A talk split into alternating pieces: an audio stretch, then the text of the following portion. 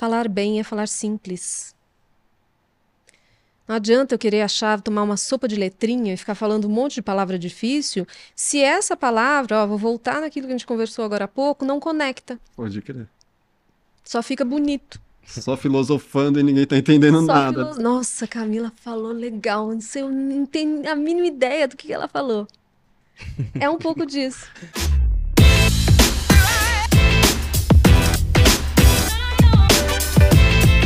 Fala galera, tudo bem com vocês? Meu nome é Carlos Maff, estamos aqui para mais um episódio do Plugado Podcast. Episódio especial, vamos falar de oratória, de comunicação. Se você quer destravar sua comunicação, esse é o episódio. Tenho aqui uma especialista, uma doutora. Do meu lado esquerdo tenho o já conhecido Marcelo Posetti. Salve, salve, Marcelo. Valeu, Marco. Adoro estar aqui para essa troca e hoje a gente vai aprender muito, hein? A gente nessa, eu nessa brincadeira de ser host aqui, você já virou profissional eu tô só Pre- aprendendo. Tô precisando também. E hoje vai ser uma troca bacana, né? e aí, separou umas perguntinhas? Ixi, tá Trouxe perguntas da Fran? Aqui. Trouxe também. Trouxe. Tem as perguntinhas aqui para ela também. Maravilha, tenho um grande prazer de ter aqui do meu lado Camila Loyola, a Cami disse, salve, salve. Muito obrigada pelo convite, Mapa. Obrigada, Marcelo. Vai ser um papo muito gostoso, porque eu adoro falar de comunicação, não somente da oratória, mas da comunicação em geral, importante né, para os nossos relacionamentos interpessoais. Então, bora, Com bora certeza. conversar. Bom, vamos lá, você é doutora em fonoaudiologia, especialista em comunicação e cantora nas horas vagas, é isso mesmo? Bem vagas. Super vagas, né? Eu tenho uma relação muito íntima com a voz. Aham. Voz falada, voz cantada. E eu cheguei na fonoaudiologia pela voz, especialmente a voz cantada. Sim. Eu já fui. Posso, posso contar já? assim, Lógico, já, de cara aqui? É, eu comecei cantando antes de fazer faculdade e tal, sempre gostei de cantar. Fazia aula de canto e tudo mais. E por conta de uma técnica inadequada, algumas questões ali de uso inadequado de voz, eu acabei tendo uma lesão de laringe. Hum. Uma lesão que eu- depois que eu me tornei fonoaudióloga, eu descobri que era uma lesão bastante comum. São nódulos vocais que acontecem, acontecem com bastante pessoas aí. Bastante, uma galera da música, principalmente, né? Da- profissionais da voz. Ah. Então, professores, eh, cantores, não que seja comum ter, mas é um tipo de lesão Aham, de laringe que é, é comum de acontecer, Entendi. por N questões aí. né? Então, é, mau uso de voz, é, sobrecarga, você não saber utilizar, não fazer a técnica vocal adequada para falar ou para cantar, enfim. Resultado disso é que eu fui conhecer a fonoaudiologia sendo paciente. Eu fui para um, uma terapia fonoaudiológica. Quando eu cheguei, eu descobri que existia algo na área da saúde, que foi sempre algo que eu gostaria de trabalhar, em alguma coisa da saúde. E eu descobri que a fonoaudiologia também trabalhava nessa área de performance vocal. Achei interessantíssimo. Sim. E foi assim que eu comecei a direcionar eh, os meus estudos para a área de fonoaudiologia relacionado à voz. Fiz o meu mestrado, meu doutorado, os dois voltados para a voz cantada. Continuei cantando, fiz a terapia, resolvi meu problema com a terapia fonoaudiológica, fiz a faculdade, enfim. E eu fui me desenvolvendo nessa área. E a comunicação, porque aqui até agora eu falei de voz, né? Sim. Mas a comunicação como um todo, que é objeto da fonoaudiologia também, de estudo da fonoaudiologia, mas eu só fui me dar conta da importância de trabalhar a comunicação quando eu notei que eu precisava também trabalhar a minha comunicação. Qual momento que você notou isso? Isso foi desde antes de me tornar fonoaudióloga, Aham. mas essa história começou a ficar mais evidente para mim com as demandas profissionais que eu fui tendo também. Eu sempre fui uma menina, mu- eu tenho personalidade introvertida Introvertido? e introvertida. Não transparece. Exato. Geralmente as pessoas ficam surpresas com essa informação. Até porque é, existe um- um- uma ideia de que a pessoa introvertida, ela necessariamente ela não se comunica bem. E isso é um mito. Sim. Já vamos quebrar isso agora. Que maravilhoso ouvir isso. Já gostei. né? Então, assim, a, a pessoa que é introvertida, ela funciona de um jeito diferente da pessoa que é extrovertida. E talvez, por ser introvertida, ela tenha é, vivido menos experiências de exposição da sua fala, da sua comunicação. Por isso, algumas pessoas pensam que o introvertido ele se comunica mal. Mas é uma questão psicológica só. É uma questão de menos experiências mesmo. Uhum. né? Você se Permitir menos você, se expor, é, né? você se expõe menos Uhum. e considerando que a comunicação é uma habilidade, Uhum. uma habilidade, portanto, passível de treino, pessoas mais introvertidas treinam menos a comunicação, se expõem menos. Começa na escola, normalmente. né? Começa na escola Tem que normalmente. apresentar o trabalho. Puta, tem que apresentar o trabalho. É Exatamente. aquele medo, É. né? Exa- eu fui essa, eu fui essa criança, Ah, você foi. de ficar mais na minha, Uhum. de ser a CDF, a super estudiosa, mas não era aquela que gostava de apresentar. Sim. E aí começou também a entrar um outro lado, que é da timidez, que é diferente de introversão. Tem isso também. A gente Uma não coisa pode misturar. à outra acaba. E aí eu sempre fui a quietona. Quando eu fazia aula de canto, eu adorava. Sempre gostei. Só que eu esquecia que eu tinha que apresentar, né? Tinha o momento Vai ter o show. do show, da apresentação da escola, enfim. Aquilo, para mim, estar diante de pessoas para eu cantar, era algo assustador para mim. Me travava, É isso que eu ia perguntar, se chegava a travar. eu ficava travada. Tem um episódio que ele é bastante marcante na minha vida, que ali eu entendi que eu precisava mudar esse comportamento. E por isso que eu tô contando essa história, porque isso vai puxar para a comunicação também. Uhum. É, eu tinha uma apresentação em que eu ia cantar era voz, piano e sax. Apresentação do conservatório onde eu estudava. E tudo ensaiado, tudo certo. Eu sou mineira do sul de Minas, de Poços de Caldas. Lá no inverno estava frio, aquele gelo, um frio que a gente não vê mais, né? Mas estava bem frio e eu estava com uma blusa de gola alta, de pelinho, assim, uma blusa vermelha. Nunca mais esqueci, nunca- acho que eu nunca mais usei vermelho também. eu sei que quando foi chegando a minha vez de cantar, de me apresentar, de subir ao palco, começou a me dar um negócio ali. Eu comecei a ficar nervosa, nervosa, ne- começou a me dar calor, calor, comecei a suar, suar, suar, suar. Falei, gente, o que está acontecendo aqui, né? Resultado, para poder resumir a história, a minha mãe precisou ir lá na- em casa, pegar uma outra roupa, para eu conseguir respirar dentro da roupa. Porque se ela não fizesse isso, eu ia arrancar aquela blusa, não sei lá como é que eu ia ficar, não ia me apresentar, não ia dar nada certo. E esse é um dos motivos, inclusive, esse medo, essa trava, foi também, esteve nesse pacote eh, de situações e de sintomas que me levaram para uma lesão de laringe. Uma lesão na minha corda vocal. Você não estava confortável. Eu não estava confortável, eu tensionava a musculatura, eu, eu, eu ficava numa condição é, muscular que me prejudicava, inclusive. Desfavorável. Então, é, depois eu fui, fiz a terapia, é, escolhi a fonoaudiologia como uma profissão, fui lá, fazer vestibular, passei e tal. E aí, durante a faculdade, mesma situação. Apresentações, seminários. Eu já não estou nem falando de voz cantada. Sim. Voz cantada, lidei com essa questão mais orgânica, beleza, mas falar diante de pessoas, me expressar, fazer uma, um- uma apresentação em um seminário, isso para mim era a morte. E eu já estava na faculdade. Não, isso, muita gente tem isso, né? Muito. Muita gente. Então, estudando fono, área de voz, área da comunicação, eu me via travada na hora de me comunicar. Falei, alguma Caraca. coisa eu preciso trabalhar aqui. E foi assim que eu fui desenvolvendo também esse meu lado da comunicação.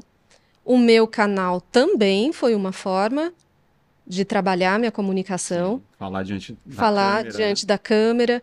E olha o que eu estou dizendo, de 2015, eu já estava aí com, já tinha terminado o doutorado. Muitas das travas que eu tinha lá atrás, eu já havia resolvido né? Com a própria, os próprios saberes da profissão, o treino, enfim, muita Experiência coisa de vida também. né? experiência de É. vida, Ser mais maturidade, confiante, é. mais confiante, enfim, fui resolvendo essa história. Uhum. No canal eu tive dificuldade de novo, porque aí mudou a situação de comunicação. Uma Você sente meio idiota olhando pra câmera e falando no começo, né? Exatamente. Cara, puta, sentar e falar pra câmera sozinho É desafiador. É desafiador. e aí você não tem o teu interlocutor ali do outro lado. É. E a- os nossos interlocutores, eles nos balizam. Aqui, por exemplo, eu estou conversando e a gente está mantendo contato visual. Sim. Eu estou falando, o Marcelo está mexendo com a cabeça. Então, assim, ele está me dando uma informação não verbal de que, ó, estamos junto aqui, viu, Tá no Camila? caminho. Tá no caminho. O que você está falando, eu tô contigo. Isso me ajuda. Sim. Isso nos ajuda na comunicação. Então, a comunicação é o que eu emito, mas é também o que eu recebo. É. A forma como eu recebo isso, os sinais que são emitidos, como que eu interpreto esses sinais. Então, tudo isso está presente quando a gente se comunica. Total. né? E aí, lá na câmera, voltando para a questão da gravação, a câmera não nos dá isso. Eu sento na frente de uma câmera, vou falar, fazer um vídeo, eu não sei como é que vai sair. Sim.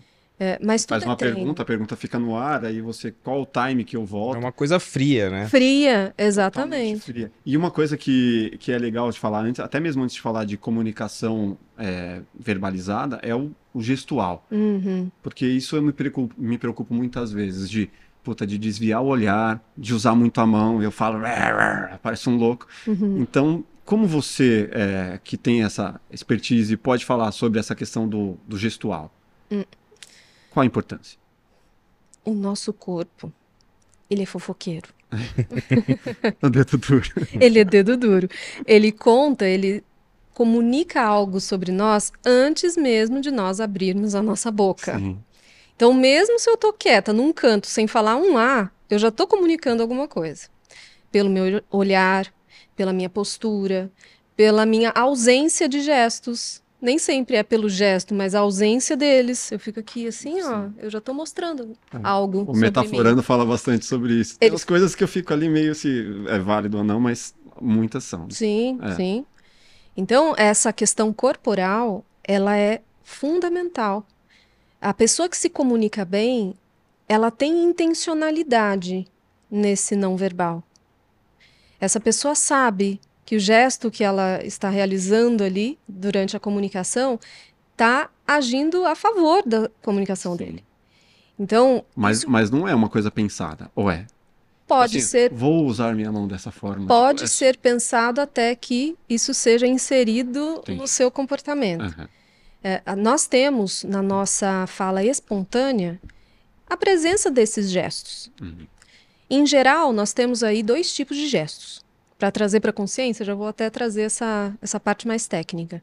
São, temos, por um lado, gestos que são mais simbólicos. O que, que são gestos simbólicos? Se eu falo que tem duas pessoas, eu faço com o número dois, Sim. então está simbolizando algo que eu digo Reforçando. simbolizando e reforçando. Agora, tem um outro tipo de gesto que é o enfático. Esse sim, ele está ali exclusivamente para reforçar. Hum. Então, quando eu faço assim, nossa, eu estou aqui com vocês e eu fiz isso aqui com a mão e o meu tronco veio para frente, não simboliza nada exatamente, mas está enfatizando algo. Então, com o meu corpo, eu estou dizendo para vocês que esse pedacinho aqui da minha fala é importante. E nós fazemos isso no nosso dia a dia, nas situações em que estamos conversando de forma espontânea. Quando que é, é, o gesto ele começa a não ser tão interessante pensando na comunicação? Quando esse gesto ele não auxilia a sua mensagem. Quando esse gesto ele contradiz a sua mensagem quando você não quer contradizer. Porque às vezes a gente quer contradizer. A ironia. Sim. Se eu uso No cinema. no acontece cinema muito, acontece muito. Até nas nossas conversas, numa discussão, o nosso gesto ele pode contradizer a fala nesse sentido, né? Uhum. mas ele também é pensado, Sim, propositado. proposital. Então, quando a pessoa tem alguma dificuldade com relação ao seu gesto, uma dessas dificuldades pode ser isso, né? Da pessoa ter gestos que não favorecem a transmissão daquela mensagem. O desviar o olhar, por exemplo. Desviar um olhar é uma situação Chata, né? que a gente precisa é, cuidar. Porque joga contra totalmente o que você tá afirmando ali no caso. né? Exatamente. Agora, tem um ponto interessante que até é, recentemente o Marcos Lacerda, que teve aqui, inclusive, né? Sim, o psicólogo. querido. Querido, né? Uma pessoa incrível. Eu acompanho os conteúdos dele e ele falando da parte de relacionamento, ah, da, todo esse lado da emoção. Ele também fala de comunicação e eu gosto do conteúdo dele porque ele puxa um pouco para isso. E teve um vídeo bem recente que ele postou no canal dele em que ele falou da importância do olhar. E ele trouxe inclusive um estudo que foi feito um estudo internacional. Agora, é, de memória, assim, eu não vou conseguir puxar é, exatamente o que foi. Mas ele estava dizendo da importância de manter o contato visual, mas não encarar. Sim. Sabe aquela pessoa que fica o tempo todo olhando pra você? Vidrado. né? Vidrada, com- meio psicopata, assim, né? A gente começa a ficar intimidado. Da mesma forma que a pessoa que tem essa dificuldade de olhar para você durante a conversa, isso é prejudicial, o contato visual fixo também é.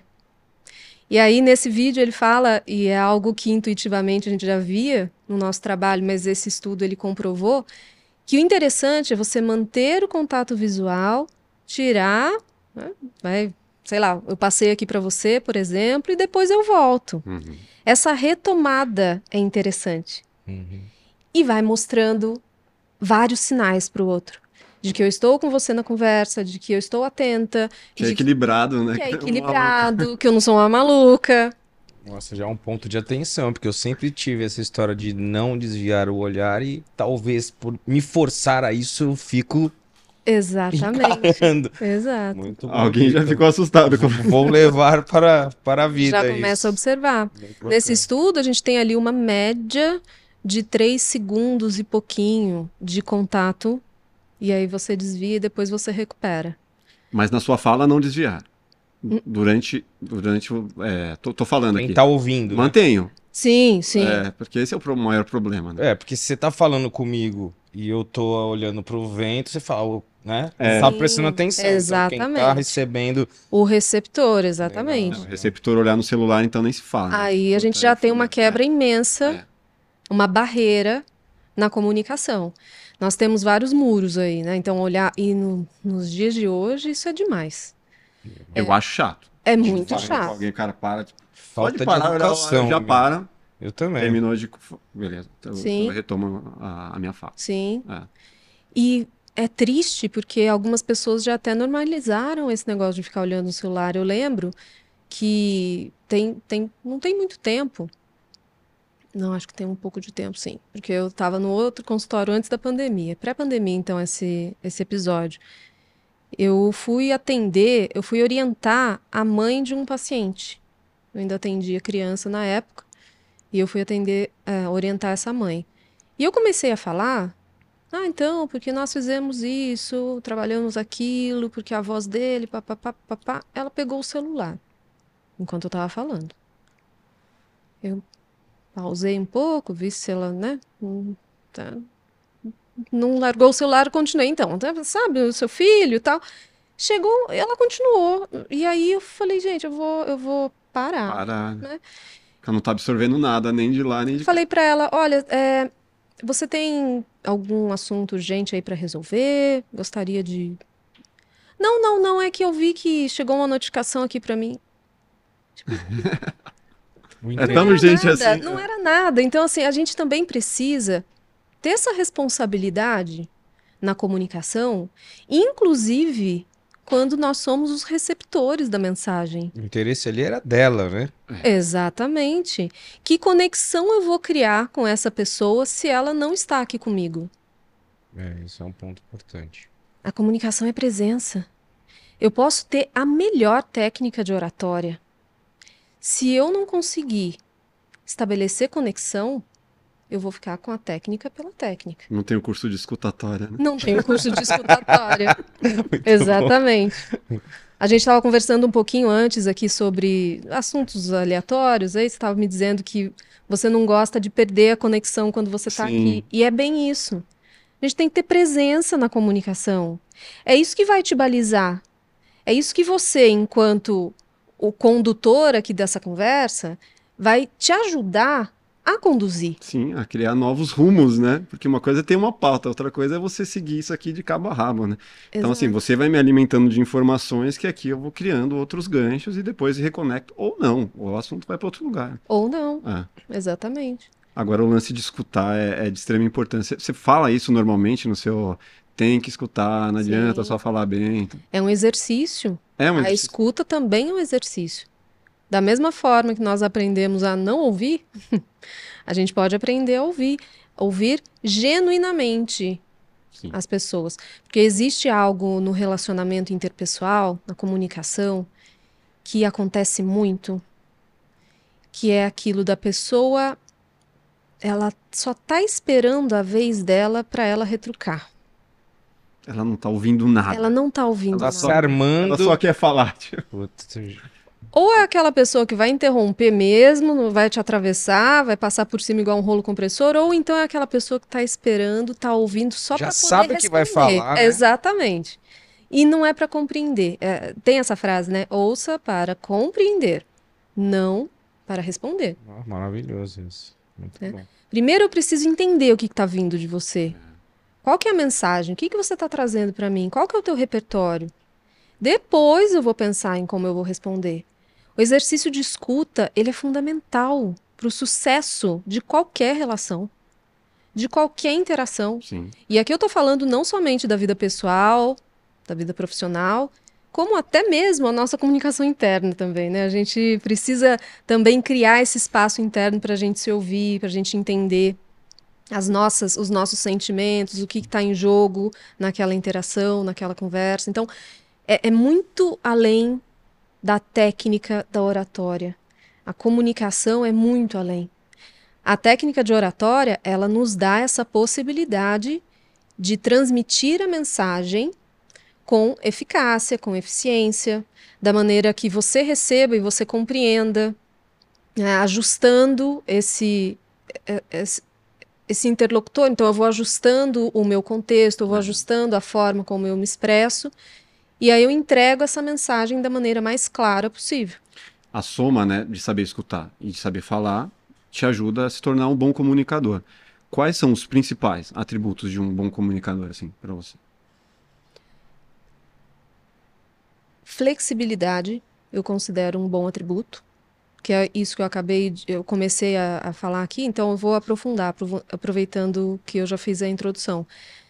Aquela pessoa que se adapta, se adapta aos diferentes contextos de comunicação. Sabe falar com a tia no almoço, né? A tia de 70 anos. ser- Exatamente.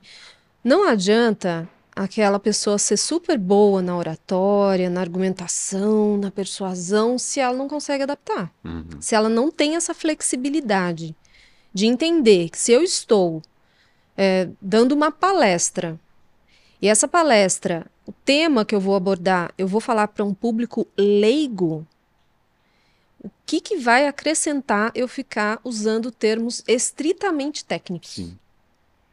Você vai reforçar a sua especialização, tipo, sem finalidade que vá, vá levar a algum lugar, né? Até um exerc- é é uma, uma questão de vaidade até, É. de você mostrar Fica meio essa espertão, né? arrogância Ó, como ele é intelectual. inteligentão. Exato, exatamente. Então, na minha percepção, a flexibilidade, essa capacidade de adaptação Uhum. é um primeiro grande atributo de um bom comunicador. Outro ponto é a capacidade de simplificar. Falar bem é falar simples.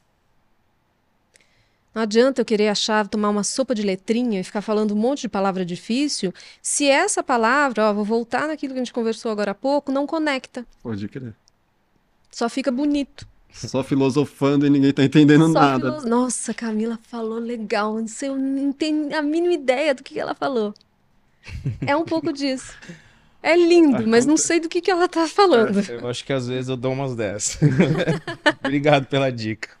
Olha, eu acho que eu tô te dando um monte de. É, tô gostando disso aqui. Vamos continuar. Eu queria aproveitar fazer um parênteses aqui, porque eu achei muito bacana a história que você contou, que por conta de um- uma deficiência que você tinha, você acabou virando uma especialista no assunto. A gente tem um caso muito parecido aqui, porque o plugado, né, ele nasceu por conta de uma vez que eu e o Maf somos sócios aqui no estúdio e a gente foi fazer um, um evento, né? Uma, uma live grande, onde era, era aquele momento da, da, da pandemia, era o O híbrido. ápice da pandemia. Tinham pessoas ali no presencial e muitas câmeras, luz e tudo mais. E a gente tinha que explicar um pouco do que a gente fazia, das produções e como é que, que tudo acontecia. E aí a gente ensaiou, eu e ele, o que a gente precisava falar. Na Tinha uma casa perto. pautinha. Tinha uma pautinha que a gente desenrolou ali no, no backstage e, não, fala isso, fala isso, beleza. E aí eu fui, pá, desenrolei a minha e na hora que eu toquei a bola pro Máfia, o Máfia não, não Depois foi. eu vou achar essas imagens. Isso, isso tá gravado, a gente deve ter isso aí, né? Não lembro o nome agora da live. Stream the Future. Exatamente. E aí eu lembro que naquele mesmo dia, no final, ele ficou ali meio cabisbaixo e ele falou, cara, eu preciso melhorar essa oratória. E aí continuamos nos trabalhos e algumas semanas depois ele virou pra mim e falou, cara, eu vou aproveitar a nossa estrutura que tava meio parada aqui e vou começar a fazer um podcast, porque isso vai ser um treino pra minha oratória. E é um jeito de me- comunicar, eu senti uma deficiência e foi aí que o Plugado nasceu e ele achou o seu canal nesse momento, né? Por conta de pesquisas, ele achou e ele falou: Não, tô fazendo uns estudos aqui, achei um canal de uma pessoa muito bacana que tá me dando várias orientações. Então, muito bacana a história de vocês Sim. dois. Que joia. né? Então, Indiretamente, A gente se conectou já. há alguns dois anos atrás, isso. uns dois anos já que eu venho acompanhando, assim, pô, é super importante, assim, é, essas ferramentas que a gente vai pegando na internet, mas assim, o seu canal ele tava muito organizadinho ali, com várias dúvidas que eu já tinha. Eu falei, meu, eu vou acompanhar isso aqui de cabo a rabo, né? E o Mafia é um cara exigente. Porque se ele bateu o olho ali e falou: Curti isso aqui, vou seguir, é porque tava bom mesmo. Me sinto honrada. Muito bom. Que legal. A- além de tudo. O Mafia, ele é o diretor de arte aqui da, da produtora, né? Então Uhum. ele tem. Primeiro ele vê o visual, isso aqui, tudo que vocês veem, o logo, a luz, tudo mãozinha dele. Então ele bateu Obrigado o olho, pela história. né? Ele bateu o olho e com certeza ele Agora- entendeu que ali tinha um potencial. Agora até tremi na base, porque quando eu comecei o canal, assim, foi tudo eu sozinha ali, pensando do meu jeito. O primeiro cenário do canal era numa quina na minha casa, que eu coloquei uns quadrinhos e, e fiquei num, num cantinho, assim. Mas é interessante você trazer isso, porque tudo comunica. Sim. Até o visual. A gente estava falando de comunicação não verbal, do gesto, da postura, do contato visual, mas isso daqui também comunica. É, e aí você vai saber dizer até mais do que eu. Mas que bom, que bom poder saber que eu fiz parte desse caminho e só de você me dizer isso eu já, já ganhei meu dia. É, imagina o tanto de gente que se inspira no seu conteúdo, que o tempo todo tá ali, pô, preciso absorver alguma coisa, preciso... e chega lá, tá tudo organizadinho, maravilhoso. porque- Ai, fico muito feliz. e como que isso cresceu mesmo na pandemia, viu? Você É, tá me né? contando aí. Imagina o tanto de busca que você teve lá por, por consultoria. Sim. faz também o, Sim, as consultorias. Atendimento individual. Aham. mentorias e isso aumentou demais, porque, bom, nós temos o entendimento de que a comunicação entre essas que chamamos de soft skills, Aham. ela é uma das principais, Sim. mas isso foi catapultado na, na- com a pandemia, porque aumentou demais a exigência. Todo mundo precisou fazer pelo menos uma reunião de videochamada. Sim, total. E aí as pessoas começaram a se ver mais. E esse foi um grande ponto da, da época da pandemia, porque quando a gente está aqui conversando, se não tem uma gravação, uma conversa, uma reunião de trabalho, geral, an- pré-pandemia não se gravava. Né? a- a- acontecia tudo ali. Então, a gente não se vê falando. Eu não fico olhando para mim enquanto eu estou me comunicando.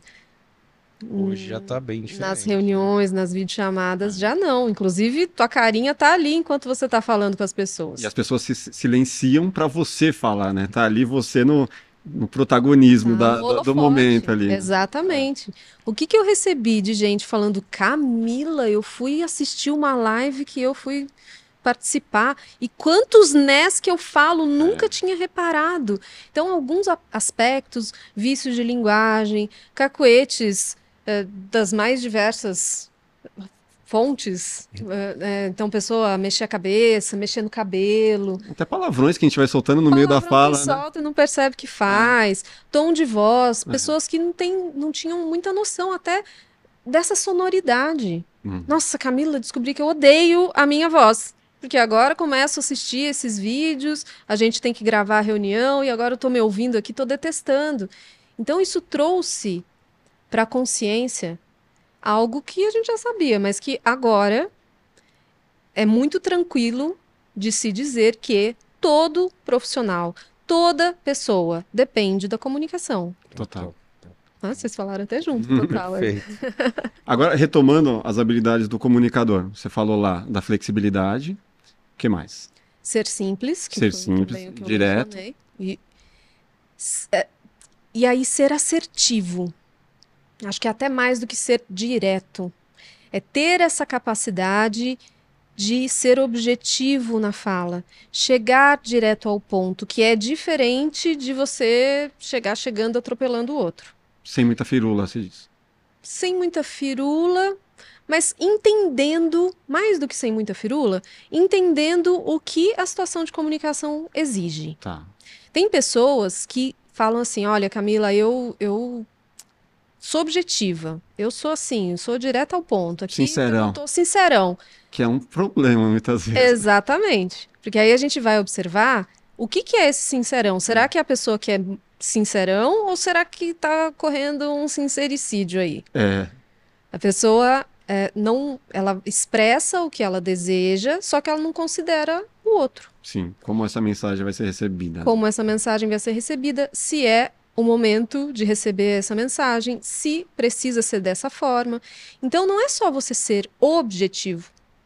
É você saber ser assertivo. Qual que é a diferença? Quando você é assertivo, você a pessoa que é assertiva, ela é capaz de expressar os seus sentimentos, as suas opiniões, as suas necessidades. Ela entende que ela tem esse direito e sim, né? A comunicação é um direito, ela se expressa, mas ela considera o outro, os direitos, as necessidades, as opiniões do outro O momento, né? o momento, Hum. a situação de comunicação.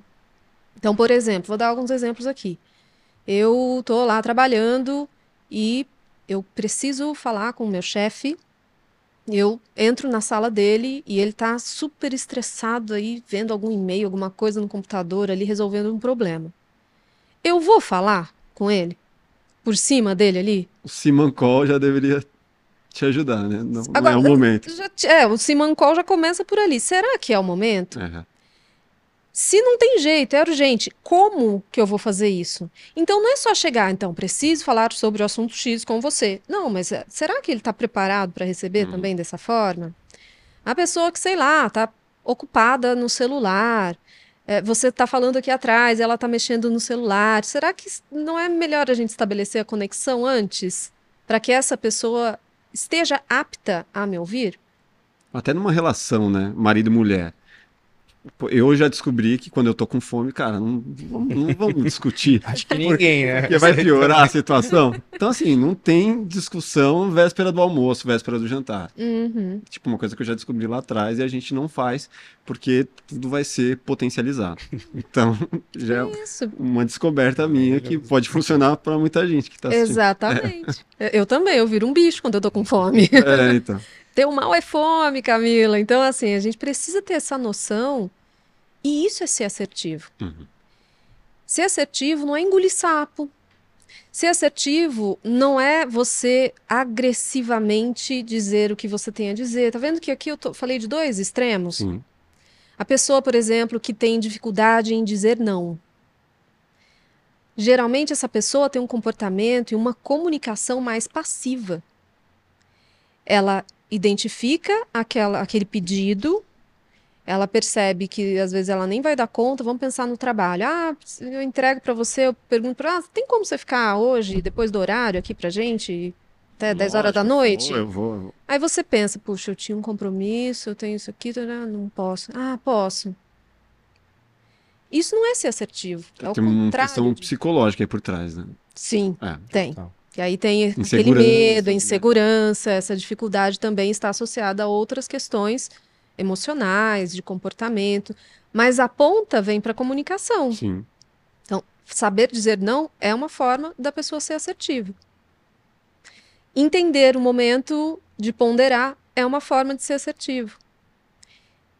Perceber é, se a situação pede que você explique um pouco mais sobre aquele assunto também é ser assertivo. E por que, que eu estou falando isso? Porque às vezes a pessoa fala, não, mas eu fui objetiva. Eu falei o que eu tinha que falar ali, eu fui rápida, mas ser objetivo não é necessariamente ser rápido. Ser econômico nas palavras. A gente não precisa ser econômico. Uhum.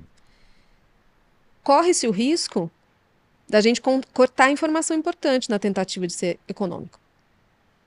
Isso é muito comum no trabalho. Né? É. Não, vou falar rapidinho aqui, porque e aí você deduz que a pessoa entendeu. No final das contas, você falou quase nada, ela entendeu quase nada. Exatamente. Aí você trouxe uma palavra, e deduz. Não adianta cobrar, né? É. Exato. Quem nunca? Aí você vai cobrar, você fala, meu, mas eu falei, mas você falou o quê? Falou pela metade, é. eu entendi pela metade. Muito bacana. E aí o resto a gente supôs. Só tô absorvendo aqui. e, e deixa eu te perguntar uma coisa. Você hoje, como especialista no assunto, consegue pontuar alguns sinais de uma pessoa que precise melhorar a sua oratória, a sua comunicação, para que a pessoa não descubra como vocês é, da pior forma. em cima de um palco ou no, no dia de uma apresentação? Temos vários sinais. Esses vou citar alguns aqui dos que eu mais vejo das pessoas que me procuram, que já apresentam aí as queixas. Um primeiro ponto, ele está antes da mensagem ser proferida, que é o quê? A organização das ideias. O roteiro, então, né? O roteiro. Então, aquela pessoa que tem uma dificuldade, não tem clareza da, do cerne da mensagem, do que de fato ela deseja comunicar. Hum. Se a gente não tem essa clareza, vai sair tudo bagunçado aqui fora. É, ter esse fio condutor, eu gosto de utilizar esse termo para visualizar melhor. Né? Então, ter um fio condutor essa mensagem, a gente saber onde a gente quer chegar. Vou dar um exemplo bem bobinho assim, áudio de WhatsApp. A pessoa que vai mandar áudio vira um podcast. Essa pessoa. É tudo bagunçado, né? Tudo bagunçado. Tem uma super dificuldade de entender qual que é a ideia principal da, daquela mensagem que ela quer transmitir. Então, antes de pensar nessa ponta, organização de ideias, clareza com relação à mensagem, dificuldade de escuta pode ser um sinal também. Um ponto. Isso vindo ainda antes do que aparece. Uhum. Agora, pensando em sinais na comunicação, na oratória, sinais verbais, sinais vocais, sinais não verbais, o que, que eu vejo bastante? Queixa muito comum é, problemas na dicção, na articulação dos sons.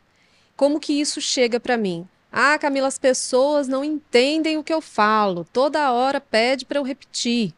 O cara fala registro. Fala tudo errado. Não somente de pronúncia. Uhum. Registro é uma questão até mais de pronúncia que tem um, uma raiz sociocultural muito grande tem, também. Né? A pessoa, como ela foi escolarizada, como ela aprendeu, humilde. exatamente. Agora, a articulação mesmo. A pessoa fala com a vai fazer um negócio com você. E aí, realmente, quer? Quer? Oi? Oi? Esse é um sinal é, bastante claro. Porque, e é muito comum. Já atendi bastante é, pessoas, várias pessoas que quiseram começar os seus canais, seus podcasts e tiveram essa dificuldade inicial que aí acaba juntando também com nervosismo na uhum. hora de gravar, tá diante do entrevistado, e aí a pessoa acelera, atropela as palavras, uhum. então tá tudo associado. Então essas dificuldades relacionadas à articulação dos sons também são sinais importantes para a gente observar. Timidez também, né? Timidez demais. A timidez ela acaba sim influenciando e dependendo do quanto essa pessoa tem essa questão, a gente pode até isso pode até se transformar numa fobia social. Uhum. Aí a gente já está indo até para uma outra área, a fonoaudiologia e até mesmo a oratória, elas não dão conta disso isoladamente. Uhum. Já pensa num trabalho até multidisciplinar. Uhum. Essa pessoa precisa de uma, um acompanhamento psicoemocional. Eu conversando com meu irmão recentemente, e ele, ele se tornou professor agora. E aí ele está dando aula para crianças de educação física. Ele falou: Meu, eu tenho muita dificuldade na hora de de me comunicar tipo, de uma forma muito simples, assim, de ser objetivo, sem dispersar. E aí, sem, sem técnica, dando dica para ele de organizar um roteirinho na cabeça dele com começo, meio e fim. Eu imagino que você quer falar, é, faz uma introdução, faz um passeio ali por onde você quer chegar e finaliza e tem uma conclusão. Tipo, usar uma técnica básica de roteirização. Né? Foi a dica que eu dei para ele mesmo sem ter a técnica de oratória. Assim. Perfeito. É isso mesmo. E ter essa clareza dos pontos principais dessa fala. O que reforçar. O que reforçar, é. quais são os argumentos. Se eu tenho isso antes, eu consigo conduzir melhor, porque eu sei onde é que eu quero chegar. Sim. E aí a gente pode até, óbvio, depende do contexto de comunicação, mas nós podemos utilizar até algumas técnicas mais específicas para auxiliar nessa concatenação dos argumentos, que poderia ser o seguinte: vou dar um exemplo aqui. É, na fala, pontuar os, os argumentos. Então, por exemplo, eu poderia falar para você aqui: olha, eu tenho três pontos a abordar com você aqui hoje: ponto X, ponto Y, ponto Z. E Quando... criar um silêncio ali no meio? Aí a técnica que você vai usar fica a seu critério. Mas quando você anuncia. Fazer esse índice, né? É. Ah. Anunciar, fazer o índice, ah. exatamente. Vai, sei lá, vai conversar com alguém no trabalho. Olha, eu preciso tratar de dois assuntos com você. Hum. Aí você já sabe que você precisa dar conta desses dois você assuntos. Já preparou a audiência. Já, e é, exatamente. Aí a pessoa que está te ouvindo, ela também sabe que se ela vai dedicar o tempo dela para te ouvir, ela vai ter que esperar você falar desses Mas dois. Mas vai assuntos. falar dois e falar de dez, né? É, exato. Aí também tem que cumprir, né? é só, só dois, dois negocinhos aqui. É, faz duas dois minutinhos, né? É, essa questão do dois minutinhos é, é complicado mesmo. Nossa, eu tenho. Dois minutinhos é rápido, a pessoa fica meia hora. Uhum. Isso promove uma quebra até de confiança com o interlocutor. Verdade.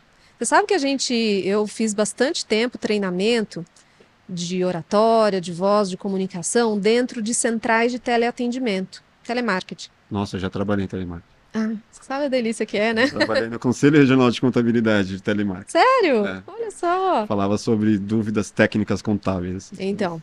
Assunto cabeçudo. Cabeçudo. Cheguei, cheguei a, a atuar junto essa esse nicho que você trabalhou.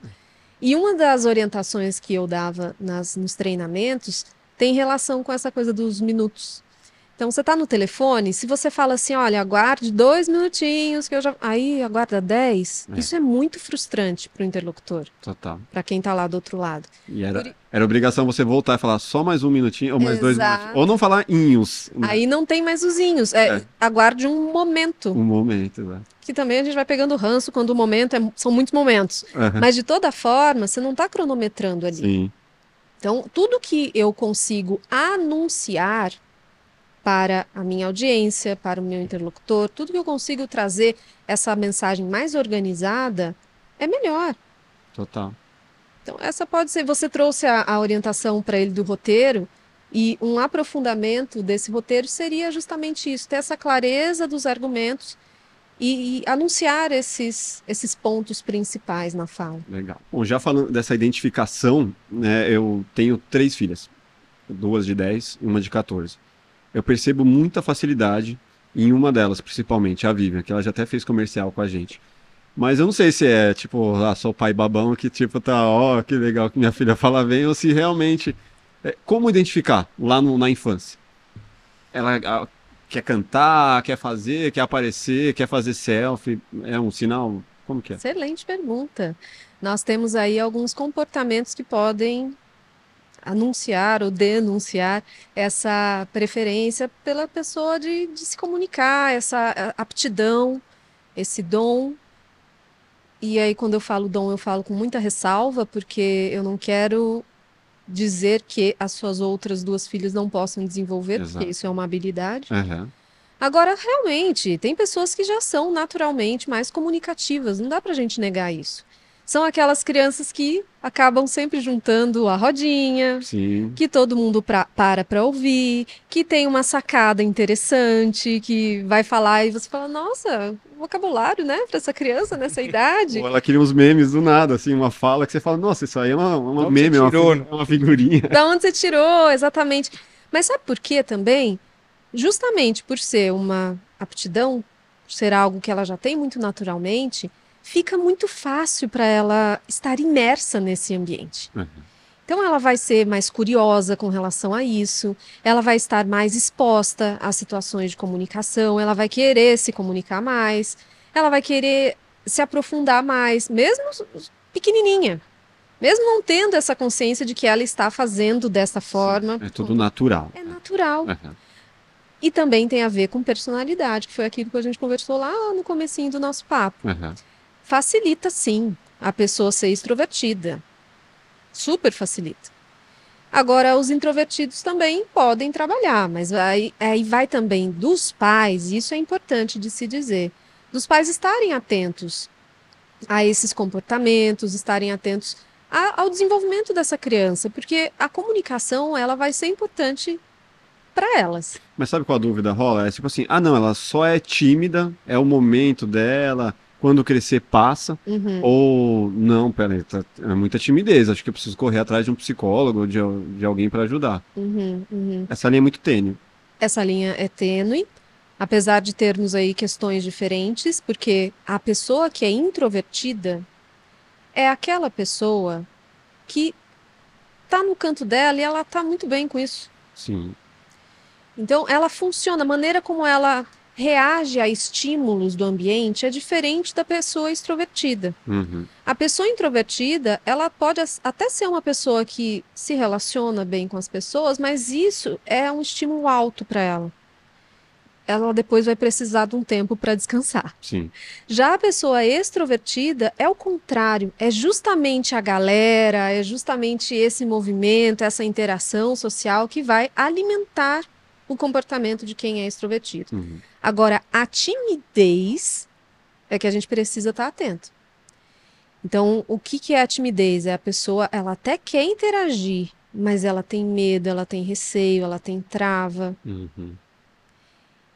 Então, assim, o querer já é um indicativo de que isso aí é uma timidez e precisa ser tratado de uma outra forma. Sim, Agora, o não querer, meu, simplesmente não quero. Ah, vai ter apresentação. Não quero. não quero. Agora, sabe que tem algo também que o- nós, adultos, sem má intenção aí, mas às vezes a gente faz. Isso aconteceu comigo quando eu era criança. Ok. Eu sempre fui mais quietinha, e aí o que que eu recebia de, de feedback? Ah, não, a Camila, ah, sei lá, o gato comeu a língua dela. É bicho do mato. Ah, cadê tua língua? Já vai colocando mais trava ainda, né? Ah, ela é assim mesmo. Ah, ela é quieta, ela é isso. Então, assim, eu, a pessoa também ela vai recebendo uma enxurrada de rótulos e isso é prejudicial. Uhum. É preciso ter esse olhar muito aguçado e muito cuidadoso e amoroso de compreender. Essa, essa criança, ela tá no tempo dela. Eu vou forçar? Eu vou forçar? É, então. A criança não quer cumprimentar. Uma coisa é educação, obviamente. Né? Você vai ensinar que essa criança, quando chega, cumprimenta as pessoas e tal. Mas eu vou forçar, por exemplo, a dar beijo. Eu vou forçar a criança a falar. é, na nossa, não sei, vocês podem me dizer a experiência de vocês. Mas na minha infância, das pessoas do meu entorno, né, na nossa geração na infância, a comunicação, a exposição da fala em público era dado como algo assim do tipo castigo. É. Ah, você tá falando ali no fundo, né? Então, então vem aqui na frente para você falar na todo frente de mundo. todo mundo. É como se fosse assim, errado. Era assim, vai dar benção pro tio. Vai dar benção pro tio. Era o castigo. Aí você chega lá todo time, vai dar benção pro tio, pra tia, pra todo mundo. Tá bom, aí você ia lá. E que, que ótimo, necessário, né? É desenvolver essas habilidades E sociais. você vai, né? E você vai. É. Agora, é entender o quanto isso também não está estressando a criança, Uhum. entender com- se é no tempo dela que ela vai desenvolver, observar como é que ela é com você numa situação que para ela é absolutamente confortável. Uhum. Tudo isso vai dando sinais. Agora, se começar a perceber que isso está prejudicando desempenho escolar, a socialização com as outras crianças, com outras pessoas da família, Na escola já vão dizer também, né? na escola já Ó, vão dizer também. Atenção, é. Exatamente. Então, resumidamente, se a pessoa ela tem uma boa comunicação num círculo de amizades, na família e tudo mais, ela se comunica bem, super descolada, mas ela tem uma parte de timidez, fora daquilo, então ela só precisa melhorar a comunicação, certo? Precisa trabalhar essa timidez. Não somente comunicação.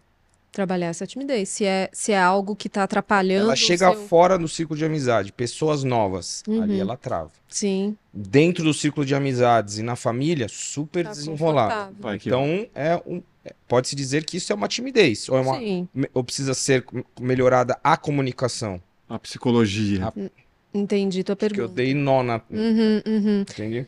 Vai de- Eu sou a rainha do depende, tá? Então, vou- a resposta é essa: vai depender. Tá. Vai depender da performance dessa pessoa nessas diferentes situações. Se você está dizendo, nesse exemplo, nesse contexto, que enquanto ela está com o grupinho dela ali, ela já se expressa bem, ela não vai perder essa habilidade necessariamente. Então, será que o problema está na comunicação ou na maneira como ela interage com as pessoas desconhecidas, por exemplo? Isso vai acontecer com criança, com adulto, né? A gente tem é, processos neurobiológicos, inclusive, que explicam esse nosso medo desse desconhecido que está diante de pessoas desconhecidas ou ao fazer uma apresentação. Quantas pessoas que têm aí o que a gente chama de glossofobia, que é o nome técnico para o medo de falar em público. Então, aquela pessoa que, assim, falou que precisa estar no holofote, se Travou. é ela que, que comanda a fala ali diante de pessoas, travou. E como se corrige isso? Isso a gente precisa identificar. Um primeiro ponto é compreender como é que essa pessoa funciona. Do ponto de vista neurobiológico, estar numa situação de exposição para o nosso cérebro é risco. Uma exposição, Sinal de alerta. sinal de alerta, É. porque aquele ambiente é desconhecido para aquela pessoa. Exposição pode ser em cima do palco para um milhão de pessoas ou numa entrevista de emprego. Numa onde entrevista de emprego, numa ali- reunião de trabalho, aí vai, vai variar de pessoa para pessoa Uhum. quais são esses ambientes Vai falar que com o geram sogro maior estresse. Primeira É, vez. falar com o sogro a primeira vez, não conhece. Então, assim, em alguma medida, isso é natural. Aquele nosso Uhum. frio da barriga, antes de falar, antes de entrar no- numa gravação. Se é a primeira vez que faz, tem uma Sim. porcentagem muito pequena de pessoas que vai dizer assim: ah, não, tá, tá de boa, nu- nunca tive Nunca fiz, mas vou lá. nunca Não, fiz, mas vai- vou lá. Vai dar aquela gelada. Vai dar, natural. Sim, natural. Mas para algumas pessoas, isso é paralisante. Então ela olha para aquela situação, recebe um sinal de alerta do tipo, gente, isso aqui para o cérebro assim, Camila vai morrer. Então eu vou ter que E aí, proteger a Camila. bugou, né? Aí bugou. Aí a pessoa entra naquele, naquela situação de ou ela congela, ou ela foge, ou ela ataca. Sai é falando nosso qualquer coisa. Mais primitivo. É, sim. Então a gente precisa trabalhar da pessoa o mais rápido possível conseguir sair dessa situação, porque evitar necessariamente não é uma coisa que a gente controla. Sim. Emoção não é uma coisa que a gente controla. Medo não dá para controlar o medo. É um passo depois ali. O medo veio, o que, que eu vou fazer com ele? Saber lidar. né? saber lidar. Então, uma das práticas que nós realizamos é orientar essa pessoa em doses homeopáticas, começar a se expor em situações de comunicação, considerando cada caso.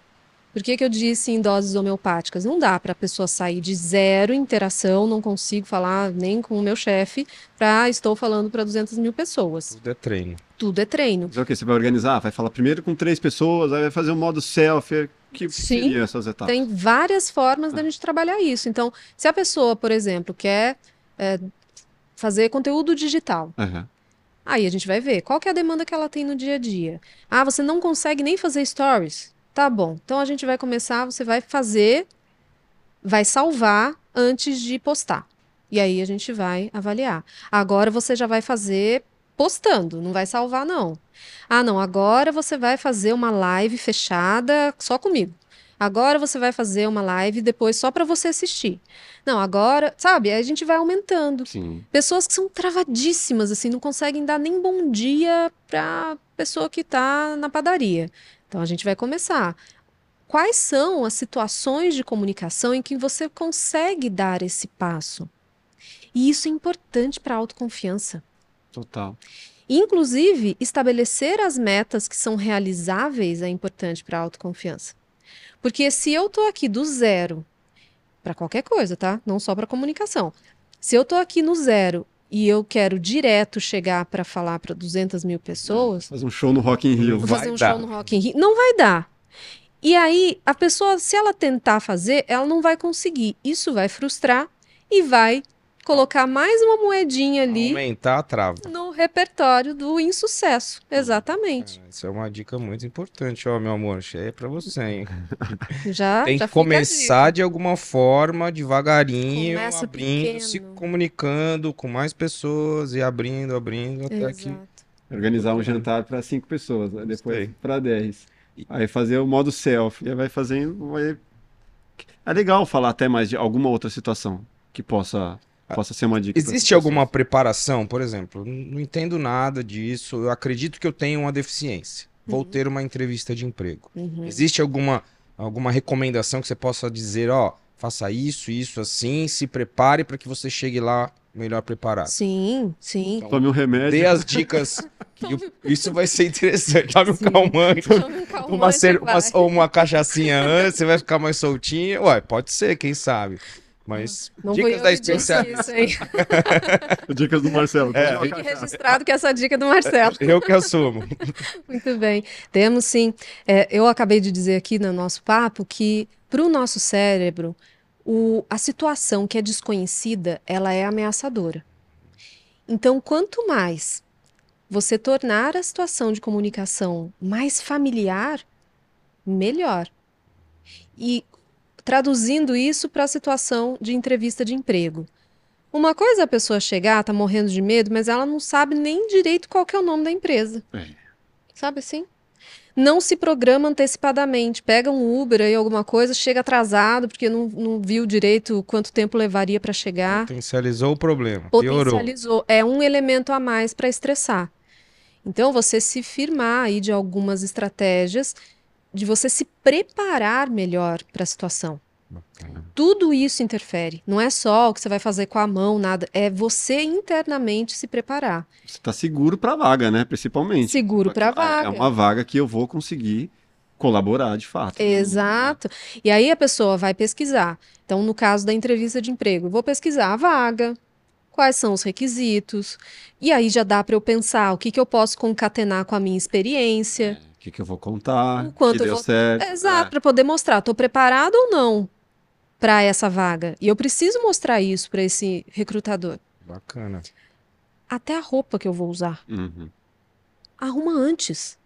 Não deixa para decidir que roupa que você vai na hora que você vai. E isso serve não somente para a entrevista de emprego, mas outras situações de exposição. Para que no dia você se preocupe exatamente com o que você precisa se preocupar. Somente com a mensagem, o conteúdo. E tem um ponto da roupa que também é interessante. Por que, que também é importante pensar na roupa antes? Porque às vezes a roupa incomoda, a roupa está desconfortável. Às vezes é um dia quente e a roupa está fazendo pizza embaixo do braço, você fica com vergonha. E aí isso já vai mexer com você. Pinicando o pescoço. Vai pinicar o pescoço, que foi a experiência que eu tive. Nunca mais usei aquele tipo de blusa. um sapato, usar a roupa pe- pela primeira vez. Sapato pela primeira vez. Para mulher, isso é é super importante. É fundamental eu entender, eu saber, eu conhecer, eu já ter familiaridade com o sapato que eu vou usar. Quer colocar aquele sapato de salto e aí dá dois passos, já tá fazendo bolha no Sim. pé. Já chega mancando. Já chega mancando. E isso também comunica. Total. Isso interfere, tira a gente do eixo, tira o foco. Sim. Então é roupa, é você saber o mínimo, pesquisar o mínimo sobre a empresa, sobre a vaga, é, responder, treinar algumas perguntas frequentes. Faz uma listinha, joga no Google lá, o que você mais vai achar são perguntas mais frequentes em entrevistas de emprego.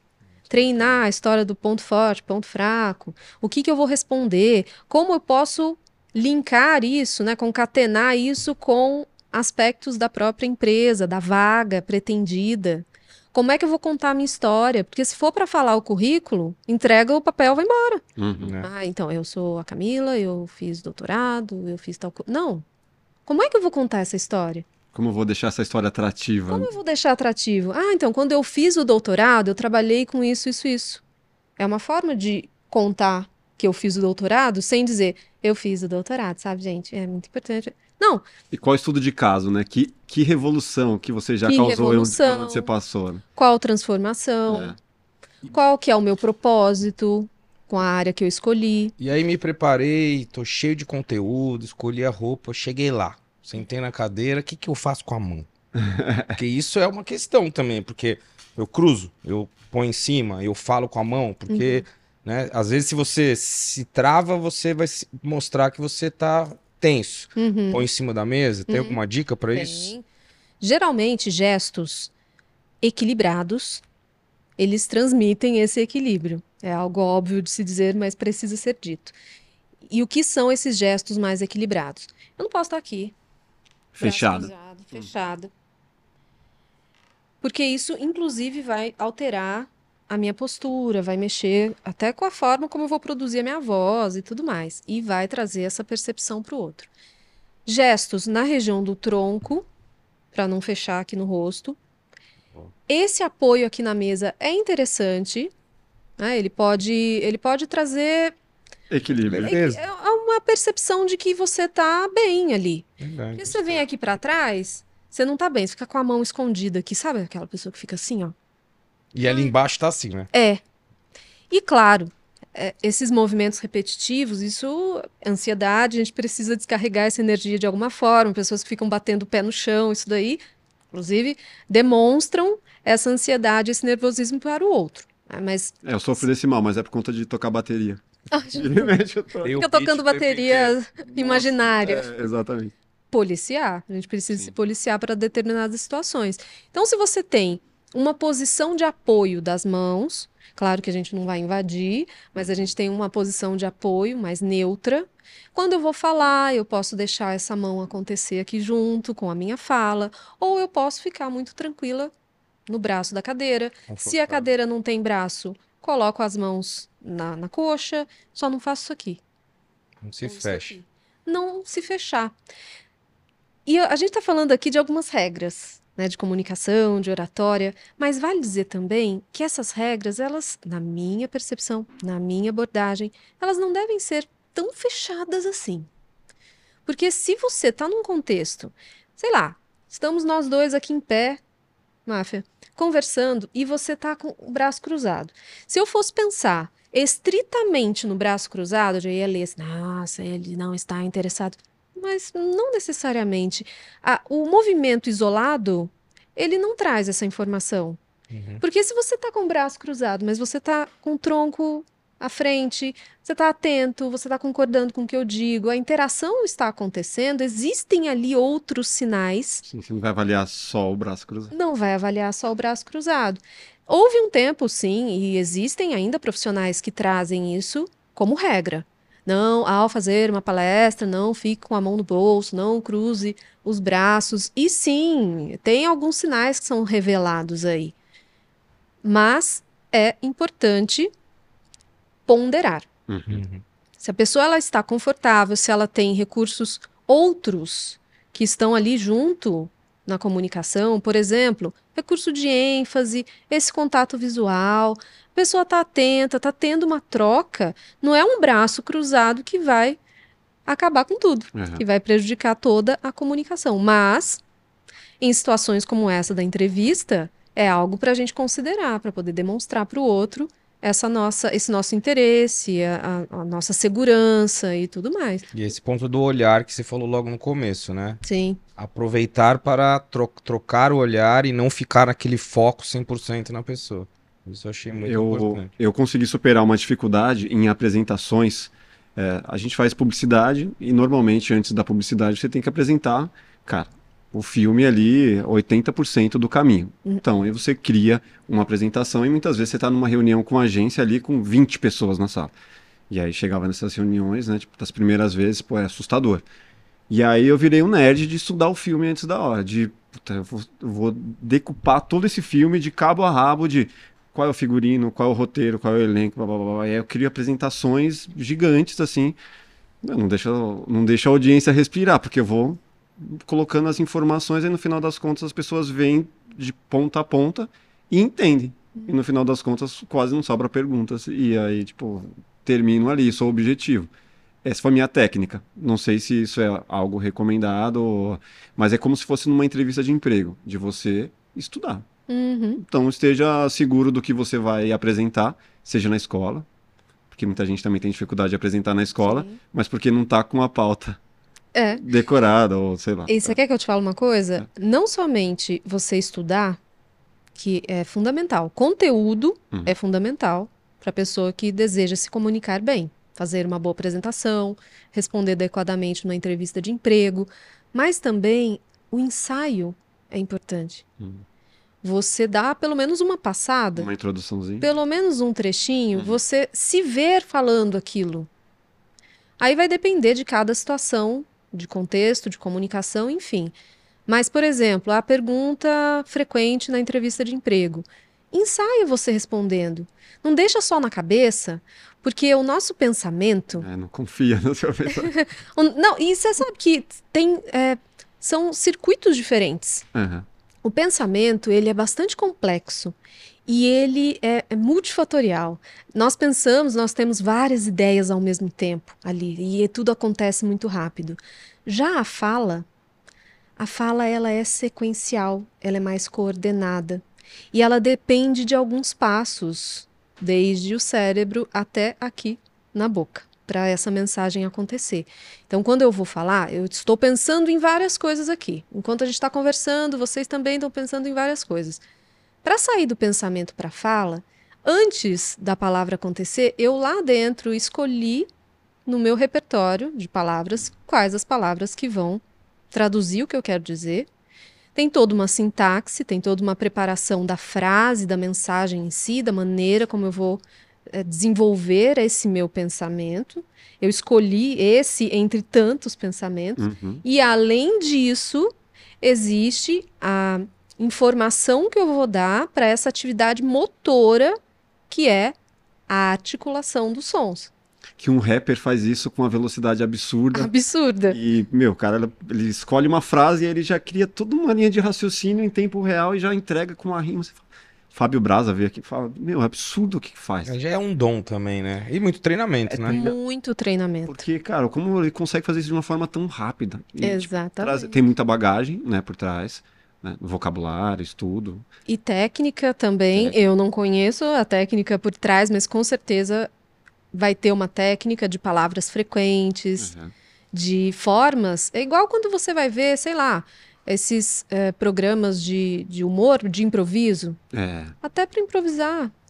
Pega o Os artista de barbichas lá, stand-up, é, é. artistas de stand-up, tudo aquilo, existe uma técnica por trás.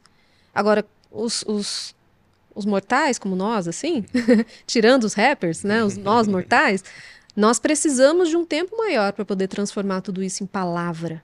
Agora, esse tempo que gera um silêncio, muitas vezes me incomoda. Quero falar tudo muito rápido, quero Uhum. deixar sem espaços. Como melhorar isso? Tipo, é ansiedade? Essa é uma, uma queixa dos tempos modernos, na minha opinião, porque tá tudo muito rápido. É. A gente está consumindo muita informação, muito mais, muito mais do que em qualquer tempo. E nós queremos, da mesma maneira que nós recebemos isso muito rapidamente, a gente quer entregar isso também muito rapidamente. Essa vida de áudio duas vezes, né? Duas vezes e meia. É, Quero fazer vídeo, o áudio 1.5x e. E aí não vai. E fica essa corrida correndo atrás do pensamento, Aham. tentando trazer a fala na mesma velocidade do pensamento, mas vou te dizer que essa corrida é perdida. Para os rappers, talvez não. Mas para a gente aqui, essa corrida é perdida por conta de todo esse processo que é diferente. Agora, a preocupação com o silêncio já te desconecta. Esse é um cuidado que a gente precisa tomar. A gente tem um medo do silêncio, né? Sim. De estar conversando E de repente, pã. e ficar esse silêncio. Aí fica um clima de bosta. Aí fica aquele clima.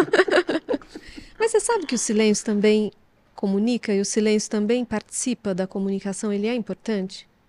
Quando a gente sabe utilizar de uma forma É, estratégica. A questão é saber utilizar, né? Você pontuar ali e falar, continua, o que, que vai vir depois desse silêncio? Uhum. Agora, não sabe. é, quando é involuntário é um problema. Sim, Por que, que eu falo agora? porque esqueceu. É. E De- fica claro quando é involuntário. E fica claro quando é involuntário. E aí vai depender do caso, mas, por exemplo, se esse silêncio aconteceu porque você se perdeu na mensagem ou esqueceu uma palavra, tem algumas saídas. Você pode, por exemplo, se você esqueceu a palavra, você pode descrever da forma mais assertiva possível aquilo que você gostaria de dizer que a palavra não veio. É, e revelar, né? Meu, E revelar. É, uma de repente alguém te ajuda, né? De repente Ah, alguém te cara. ajuda. E, e normalizar um pouco isso também. Ser leve, né? Ser leve. É. A gente tem tanto medo de errar na fala, e isso é uma das coisas que nos engessam na comunicação, esse medo de errar. Mas se tem algo que eu digo em todas as minhas orientações, é que a fala, ela é passível de erros. Isso é natural. Até mesmo aquela pessoa que você bate o olho e fala: Nossa, esse cara se comunica bem. Essa pessoa, olha, é incrível.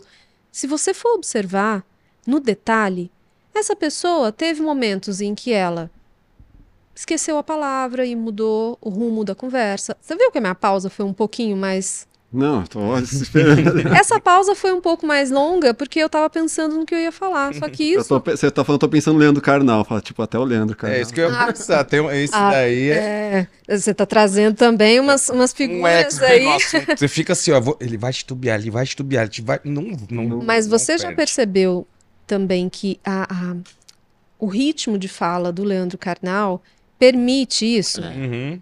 Ele se dá o tempo. Ele se dá Verdade, o tempo verdade. para se Ele é comunicar, ele, calmo não na vai fala, atropelar. mas- Verdade. Então, essa. ou você adota um estilo de comunicação em que você respeita mais esse tempo, ou então você assume que O o erro. erro, ele vai E acontecer. nos tempos de hoje, como você falou, tá tudo muito acelerado. Eu acho que é mais fácil assumir o erro, né? Ou desacelerar, que vai, fazer, vai ser até mais Você saudável. sabe que eu acho né? que dá para ser um pouquinho de cada? Verdade. Você desacelerar para poder organizar melhor essa mensagem, para usar a pausa de uma maneira mais enfática, de forma que ela te ajude, que foi isso que eu acabei de fazer. Eu fui falar a palavra enfática, não era a palavra que eu queria dizer, era uma outra que não me veio, mas eu coloquei a pausa enfática. E quando eu falei, eu falei com mais destaque. Mas isso é bagagem, repertório. Isso é sabe? Você tem bagagem. vocabulário. Exato. Acho que ajudar, ajuda bastante. também. né? Puri e técnica, Mas consciência. assim, ter o vocabulário. Você putz, já leu os 500 livros, cara. Imagine o vocabulário de quem leu 500 livros. Então, Então, acho que faz muita diferença também, né? Você ter essa, essa- esse arsenal de palavras ali para poder usar. não funcionou uma, coube outra. É. Agora, nós podemos ter zilhão de livros lidos e mesmo assim não utilizar bem o vocabulário. É, né? Que não quer dizer, né? Que você lê o livro que isso é bom para falar. Não, sabe por quê?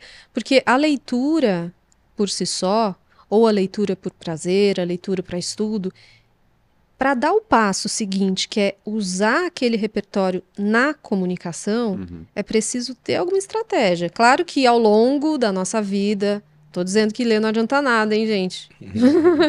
adianta e muito. Mas pra, para fins de ampliação de vocabulário, nós precisamos ter um pouco mais de consciência ali na hora da leitura e fazer uma estratégia para realmente levar aquelas palavras para o nosso uso no dia a dia. No nosso dia a dia, nós temos ali um repertório imenso de palavras. Mas no nosso dia a dia nós utilizamos apenas algumas. As palavras preguiçosas. As palavras preguiçosas. Máfia fez dever de Essa é casa. boa, hein? Nós temos palavras preguiçosas. O que que é uma palavra preguiçosa? Que é um termo que eu brinquei no canal e que eu costumo trazer como orientação. A palavra preguiçosa é aquela que a gente utiliza demais e também é aquela palavra que não é tão específica, que não caracteriza muito bem o que desejamos dizer. Então, por exemplo, a palavra importante. Eu devo ter falado um monte de vezes aqui. Não estou falando que ela é errada, não estou falando que é para a gente tirar. Mas existem outras fundamental, relevante. Vocês conheciam a palavra fundamental? Conheciam a palavra relevante? Está no nosso repertório, mas nós não utilizamos com tanta frequência. Aí usa top. Aí usa Show. top. Show. É isso mesmo. Então, é um exercício você resgatar palavras que estão no repertório, mas que no dia a dia não utilizamos. E isso é diferente de querer falar difícil. Porque se eu falo que um assunto é relevante, é fundamental, é essencial, eu não estou falando difícil. Não preciso trazer uma palavra arcaica, muito antiga, muito rebuscada para poder falar que, nossa, então ela está usando o repertório. Essas palavras estão no nosso repertório em geral. E aplicar isso no dia a dia. Outra palavra que rouba a nossa expressividade, a nossa especificidade, principalmente, é a palavra muito. Tudo é muito. né? Tudo é muito. Então, se eu vou beber água, a água está muito fria. Gente, tem gelada. Vamos usar gelado em vez de muito frio? É muito bonito? É lindo, maravilhoso, fantástico. A palavra muito tira a possibilidade de variarmos mais o nosso vocabulário. Esse também é um exercício. Você fala, ah, isso aqui é muito importante. É essencial, é fundamental, é relevante, Legal. voltando com aquelas palavras que eu falei antes. E o que extrair, o que não usar? O que não usar em termos de vocabulário, É, aí vai depender do contexto. sim, da situação. É, numa situação ah, de apresentação, ou de reunião, ou de orientação, você vai observar o que, que a situação de comunicação pede. Palavrão exclui ou não? Então, você sabe que até Quando eu quero evidenciar. assim, palavrão Foda pra caralho. É tipo, é vir um elogio. é, depende do É, contexto. Aham. É, de- ah, eu ia falar assim que até o chefe, mas às vezes tem alguns chefes que também têm esse perfil. Então, hoje em dia, sabe um ponto importante, Máfia, é que a nossa comunicação, a comunicação como um todo, ela evoluiu e ela não para de evoluir. Então, pensando nisso, aquela, aquele modo de falar mais impostado, com o gesto, voz de a voz de locutor, caros e caras, não é tão aceito mais, porque Sim. não conecta. As pessoas estão cada vez mais próximas dos seus ídolos, as pessoas estão tendo eh, relações interpessoais diferentes. A gente tem, tem vivido, até nas- na- no trabalho, nas empresas, a gente tem vivido essa horizontalização Sim, deu uma nivelada. deu uma nivelada. A gente tem alguns lugares que até a gente nem vê tanto essa hierarquia no trabalho. Então, a comunicação nesse contexto, ela também mudou muito. Uhum. Por isso que nós colocamos esse depende Nada descartável, talvez? nada descartável. Quer um exemplo? Hum. Casimiro, Tá, tá. O que, que ele virou, né? Falando daquele jeitão, meu, um dos ele é um virou, super virou comunicador, trunfo, né? Ser, ser espontâneo, cara. espontâneo Meu, e um grande super ponto. admirável. né? É. E um grande ponto da, da pessoa que se comunica bem é observar para quem ela se comunica. Uhum. Que público é esse?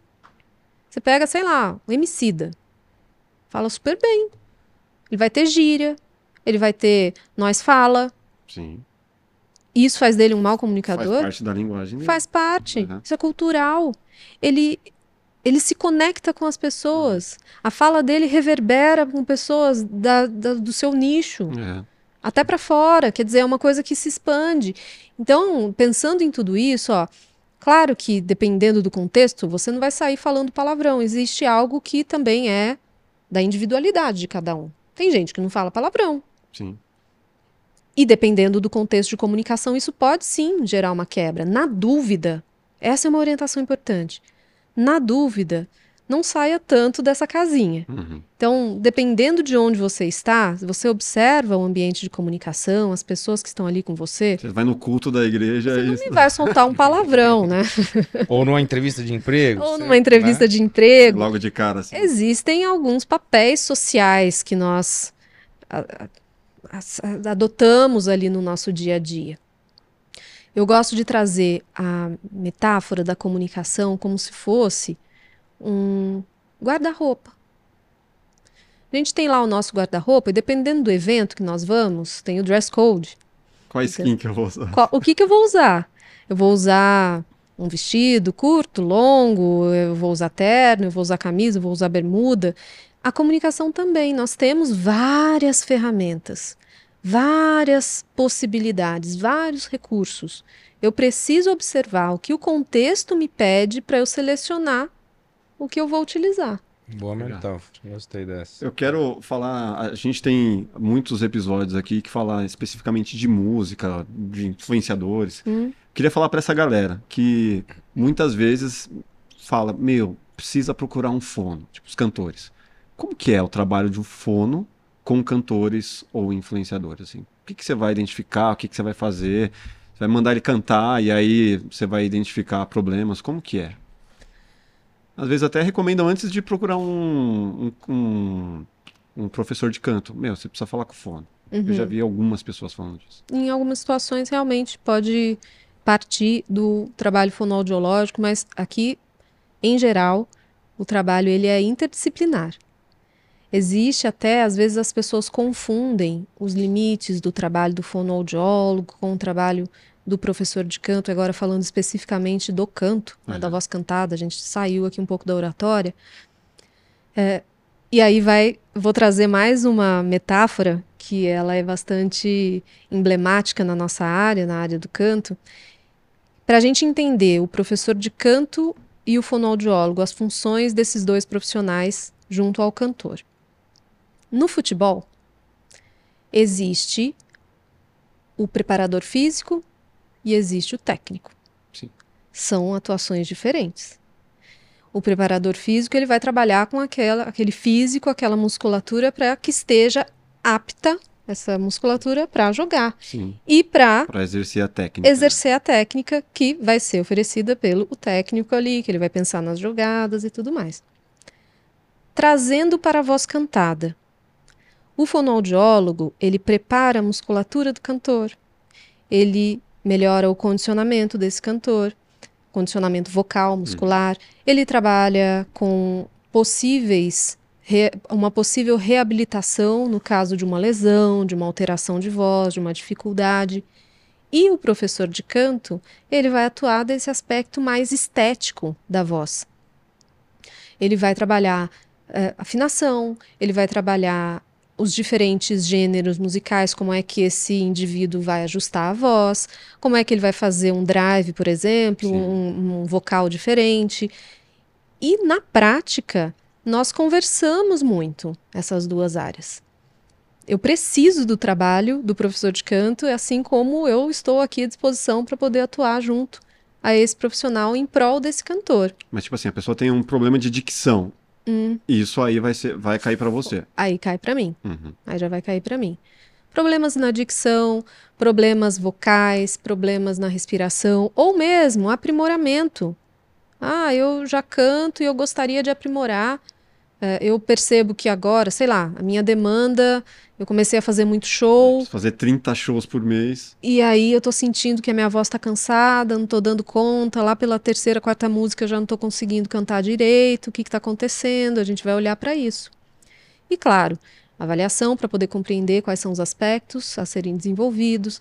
Em geral, eu vou trabalhar com esse cantor um, um roteiro, um treinamento, igual a gente vai na academia e treina a musculatura para fortalecer, a gente treina a musculatura vocal para fortalecer também. Vai passar os exercícios lá de. Vou passar os exercícios, um bom roteiro de aquecimento vocal, assim. Aham. essa pessoa se preparar antes de entrar no palco. E isso também vale para a voz falada, influenciadores, pessoas que vão gravar conteúdo, que falam o dia inteiro e que percebe que lá pelo meio do dia já está raspando a garganta.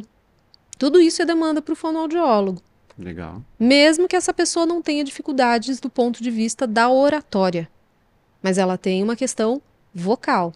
Mas é, é comum pegar artistas, cantores assim que tem uma oratória péssima? Porque às vezes o cara toca muito, dá um microfone para ele falar dois minutos com a plateia e o cara se embanana todo. Interessante a tua pergunta, porque depois que eu acabei direcionando mais o meu trabalho para esse campo da comunicação e oratória, eu passei a atender menos cantores na voz Uhum. e alguns eu comecei a atender mais para trabalhar a performance. Performance da fala, da oratória. Sim, surge uma outra demanda, né? Outra demanda. Aham. E não que seja uma regra, né? Mas apareceram figuras ali. Ah, olha, Camila, eu sei cantar, tá? a condução, essa conexão. Mas sabe que a rede social nesse ponto até ajuda. Porque esse profissional, ele tá sempre, ou o que realmente, né, desenvolve isso na rede social, ele tá com contato com o público, ele já tá gerando essa conexão. Uhum. Na pandemia, nós tivemos isso muito com as lives, então, mesmo o profissional que não fazia isso antes passou a fazer, passou, passou a ter mais lives, está mais presente ali no contato com esse público, e isso também, essa exposição, essa, essa bagagem também vai ajudando esse indivíduo a se moldar. Mas você dá alguma orientação assim de seja autêntico? Porque um estudo de caso aqui. Recentemente eu, eu te contei, né, que eu quero aprender a cantar, eu já contei essa história aqui algumas vezes, eu vou fazer aí um processo. E eu postei um vídeo cantando. Escolhi uma música lá, dei uma, dei uma estudada e postei, sabendo que não estava bom. Não, perdi a vergonha e postei. E assim, choveu a galera elogiando, alguns criticando também, né? Os mais próximos, não. Ele olhou para você. e assim, independente do, do, do, que veio, mas assim, teve muito engajamento. Uhum. E aí o que eu percebi, até fiz uma postagem depois, é assim, foi autêntico. Tipo, não me preocupei se tava bom ou não. Tipo, a, a minha quebra ali foi, meu, postar. Só o postar para mim já foi uma puta dificuldade, sabendo que não tá bom da forma que eu quero que esteja. Uhum. Então, eu tirei uma reflexão disso tudo que assim, eu fui autêntico. E a galera se identificou. Você já respondeu, é isso mesmo.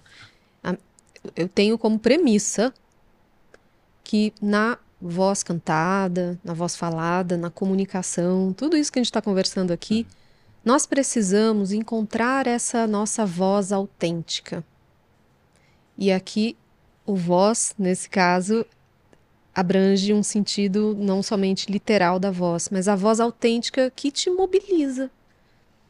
Porque, claro, nós temos referências, tanto na fala quanto no canto, nós temos referências de figuras que admiramos, pessoas que você fala, puxa, nossa, essa pessoa fala de um jeito tão bacana, e se eu experimentar usar esse tipo de ajuste, deixa eu ver como é que fica na minha fala, mas nós somos o resultado, ou deveríamos ser, o resultado de todas essas nossas referências Sim. os modelos que tivemos ao longo da vida. E aí, quando a gente começa a se construir, é que é o interessante, porque aí você se destaca pelo que é seu. E o que é seu é o resultado de tudo isso. Então não dá, é, não dá para você ser muito plástico. Você pode ver, por exemplo, intérpretes na música que são super afinados, que vai muito bem, mas aquela pessoa, sei lá, que faz um cover de algum cantor fam- famoso, muito bonito, nossa, fez igualzinho, mas sabe, já sentiram assim? Tem gente, tem umas pessoas que você vê e fala, ah, bonito, interessante, fez igual o cantor lá, mas hum, Não conectou. Faltou um brilho. faltou um brilho ali. E na minha Talvez seja um sorriso, um. é, da- copiou. Sim. Então, a autenticidade, e aqui nesse teu relato você traz vários elementos importantes. Você abraçou a sua vulnerabilidade, tomou essa coragem e postou um vídeo. Esse é um primeiro ponto. Ao fazer isso, no estágio em que você estava, você adotou e foi, as pessoas viram essa autenticidade em você e viram essa humanidade em você. Acho que isso é interessante da gente falar, não só na voz cantada, mas na fala também. Enxergar a humanidade no outro.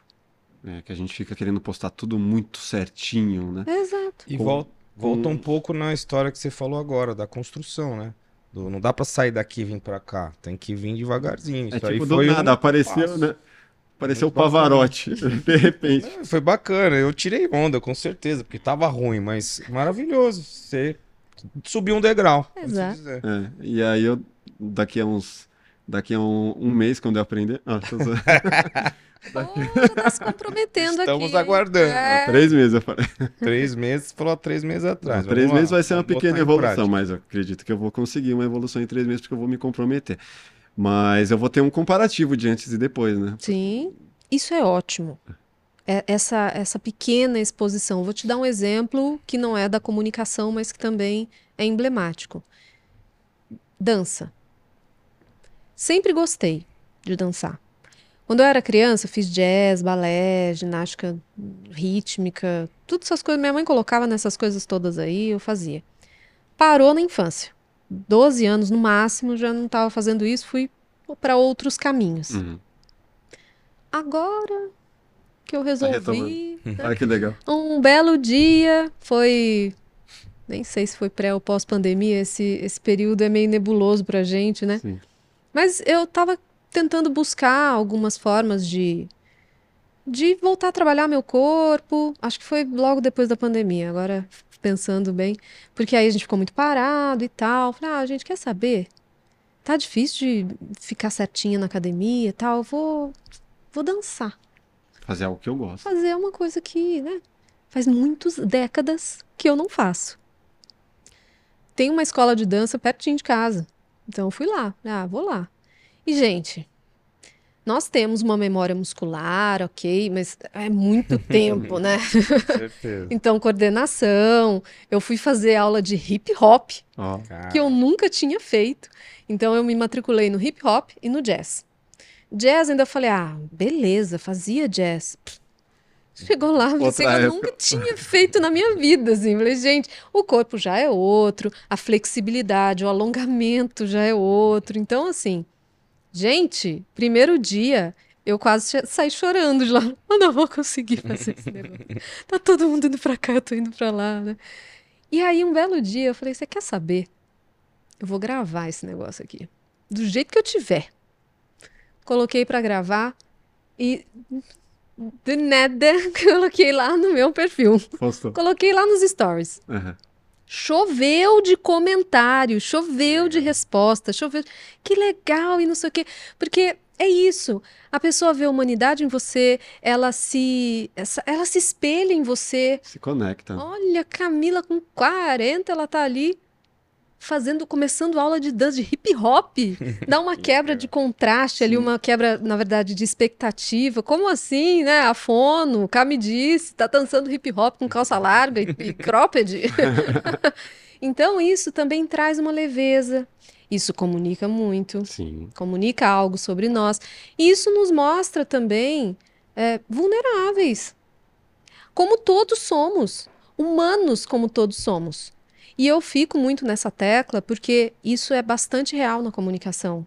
A gente tem muito medo de errar, a gente tem medo de esquecer o que vai dizer. A gente tem medo de ficar diante da pessoa e a pessoa avaliar o que estamos dizendo, se tem valor, se não tem valor, e isso nos engessa. E tem muita gente também que quer ser o espertão da história, né? Fica o tempo todo contando vantagem. Hum. O cara tá no discurso ali, você fala, "Meu, você é foda mesmo, hein? Você só fala bem de Esse é bom de oratória. Né? Te Mas eu não sei até que ponto é bom, porque assim, quando você fica repetindo muitas vezes que você quer passar uma mensagem ali de que você é o cara bom, automaticamente você, Perde credibilidade. você, você olha e fala assim, meu, peraí, será que esse cara é bom mesmo? É Então- só uma fragilidade psicológica. Exato. Por que, que você tem essa sensação? Isso é algo interessante da gente pensar. Do cara que fica falando que ele é, É. bom. O cara fala o tempo todo que é bom, que tudo que ele fez deu certo, a maneira dele, e você fala, pô, e aí? Por mais que ele tenha uma ótima oratória, por que que gera esse desconforto, essa desconfiança na gente? Ah, eu acho que quando você quer é, exaltar muito um ponto, é porque no final das contas é uma fragilidade, né? Porque não é humano. É. Quem que tem uma história de sucesso do começo ao fim da vida? Exato.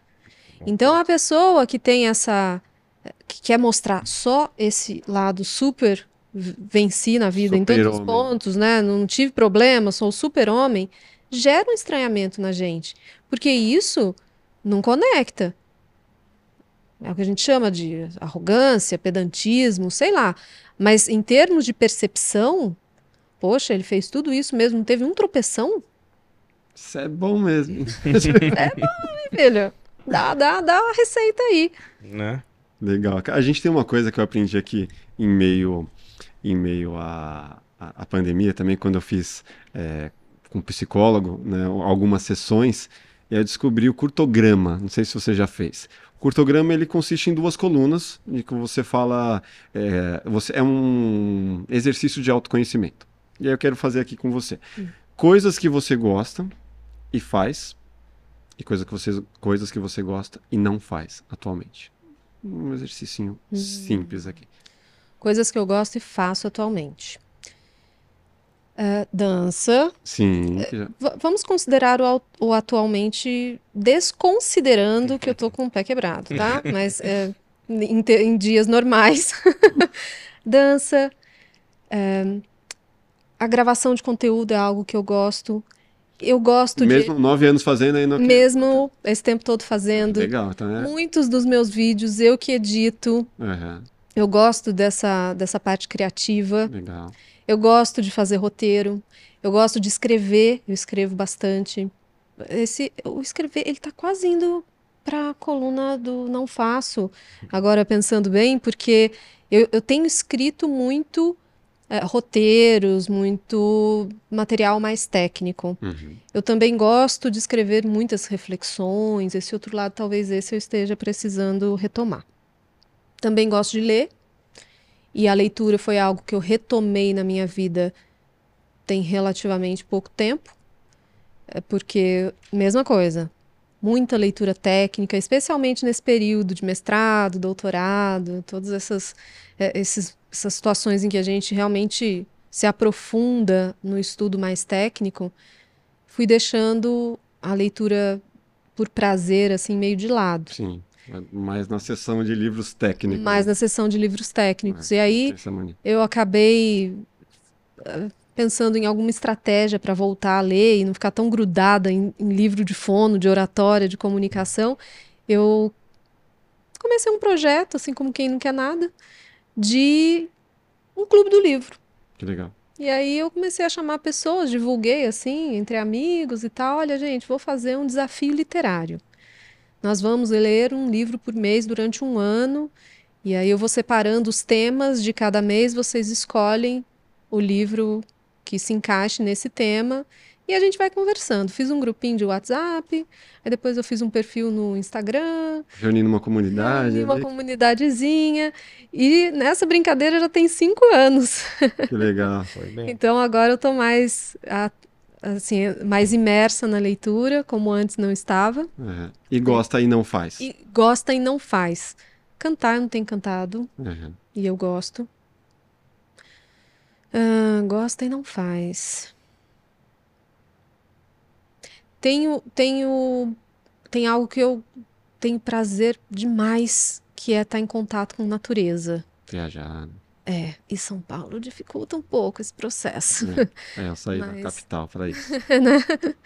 Mas, mesmo assim, eu, eu tô colocando na coluna do não faz, porque já eh, a rotina ela vai mexendo com a gente, vai atropelando, mas sempre que eu percebo que eu tô muito afastada disso, eu crio alguma oportunidade, nem que seja para ir num parque aqui. Alguma coisa que possa me, me reconectar Sim. com essa com a natureza mesmo, com a contemplação, esse desacelerar, isso é algo que realmente eh, eu estou precisando voltar a fazer. Uhum. E com coisas que você não gosta e faz.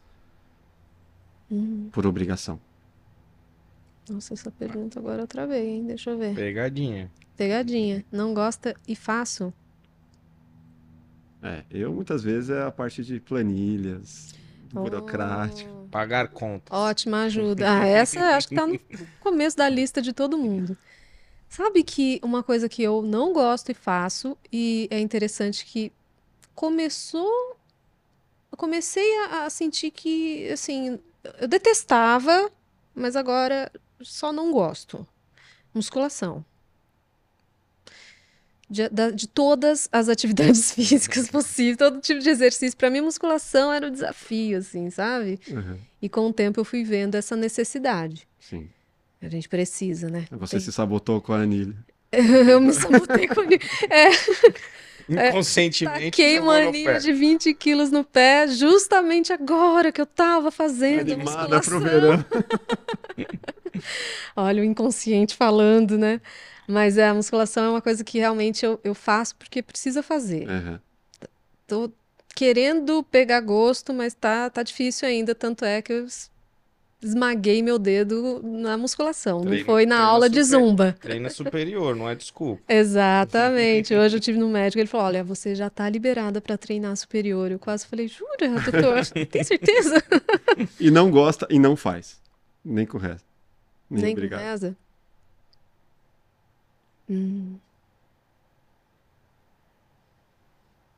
Não gosto e não faço nem com reza. Eita, Difícil, essa até eu tô essa é pensando difícil. aqui. Você tem resposta para isso? Deixa eu pensar. Olha o silêncio, a gente só ouve a chuva. Olha, não gosto, não faço, mas deveria fazer. Essa parte mais burocrática de algumas atividades nossas. né? Ou eu delego, ou eu dou uma atrasada e aí eu delego. Sim. Isso é um ponto Vai empurrando Vou com a barriga, né? isso é, é- não falo isso com, com orgulho, Sim, é, porque isso é uma normalmente coisa que não é. realmente, assim, você vê a necessidade, não tem como escapar, mas, sabe? É igual o e-mail, não sei vocês, mas eu com e-mail sou péssima. Se eu recebo e-mail, eu já falo, gente, não, vamos, vamos falar, me manda pelo WhatsApp, me manda, vamos ligar, sabe? Então tem algumas coisas mais burocráticas, assim, que eu não, não funciono muito bem. É natural. Ah, tem gente que funciona bem, né? Para concluir, é, tem uma pergunta aqui que a gente também faz com frequência, é, a gente tem uma playlist no Spotify que a gente coloca uma música de cada convidado, mas precisa ser uma música que você considere a música da sua vida, que te traga uma memória afetiva, uma lembrança importante, e a gente, a gente alimenta essa playlist com uma música de cada um. A alucinação do Belchior. O que, que ela te traz? Eu, eu gosto de música velha, sabe? Eu também sou meu velho.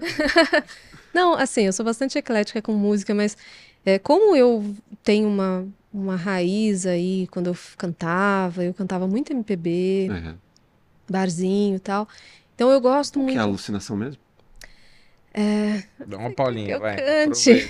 Só um pedacinho. Só, só o refrãozinho. Eu não estou interessado em nenhuma teoria. Pode crer, pode crer. E aí, o que que acontece? Belchior, eu adoro ele. Não, eu descobri que uma da Elis, super relevante, é dele. Como nossos pais. E outra também. Qual? Você não sente meu bem. Sim, mas eu não posso deixar de dizer, meu amigo. Ai, meu, do Belchior. Então, e meu pai é pais- fãzão do Belchior. Eu... Como nossos pais foi uma das primeiras músicas É. que eu cantei diante de Olha pessoas. só. Eu já também, né? A pessoa fica com medo de se apresentar, ela já pega É, uma já que é pra pega. acabar. Dificílima, É. mas maravilhosa. É, então, Belchior, eu tenho uma relação muito íntima com as letras. Eu gosto bastante. Ele era um cara muito inteligente. As letras são absurdas. né? Então, como nossos pais mesmo, né? Se você for analisar a letra, ela é muito interessante. Um poema. É um poema. Não, e tem uns, uns youtubers que eles fazem análise frase a frase. E, por exemplo, essa que eu, que eu citei, né?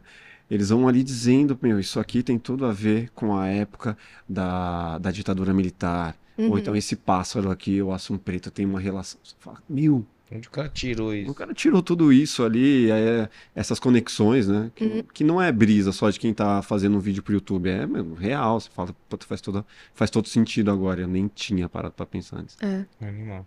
Animal. Belchior. Belchior. Alucinação. Não vou ouvir essa música, eu não conheço.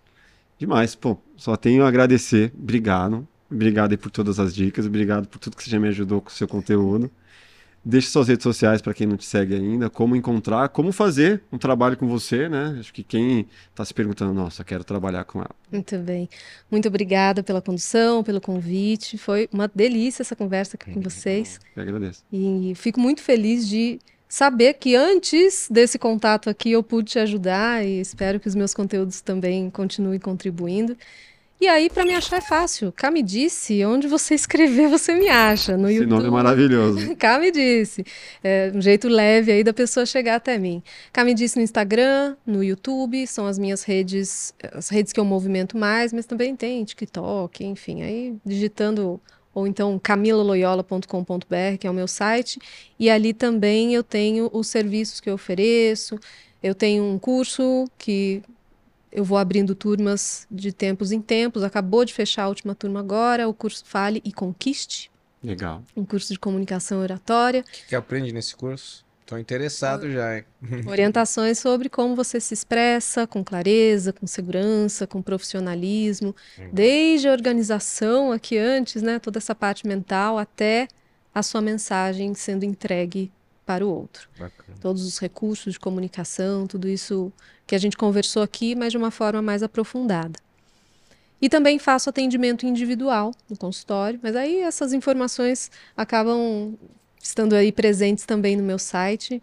E eu fico à disposição para quem quiser contribuir aí também, participar dos nossos momentos ali no, no, no, no Instagram. Eu sempre respondo as mensagens que vão chegando para mim. Eu espero poder. Legal, eu vou, eu vou buscar mais ajuda contigo. Com Vamos lá. Vamos. Vamos. Marcelo, deixe suas redes sociais. Obrigado pela presença Imagina, aqui. Grande satisfação. Sempre um prazer estar aqui nessa troca. Obrigado, Camila, pelas suas informações. Foi muito bacana estar aqui. E aí, deixe seu Instagram aí. Tá... M Posete. DJ M Posete. M Posete. Assista lá o Burncast Brasil. Quem tem interesse aí no no evento mais legal desse mundão, o Burning Man. Tem muita informação lá. Burnicast Brasil, no YouTube e no Instagram. Animal, obrigado. Imagina. Obrigado, K. Obrigado a você que está até aqui com a gente. Deixa aí sua mensagem. Se inscreva no canal, deixe seu like, ative as notificações e até o próximo Plugado Podcast. Grande abraço. Valeu!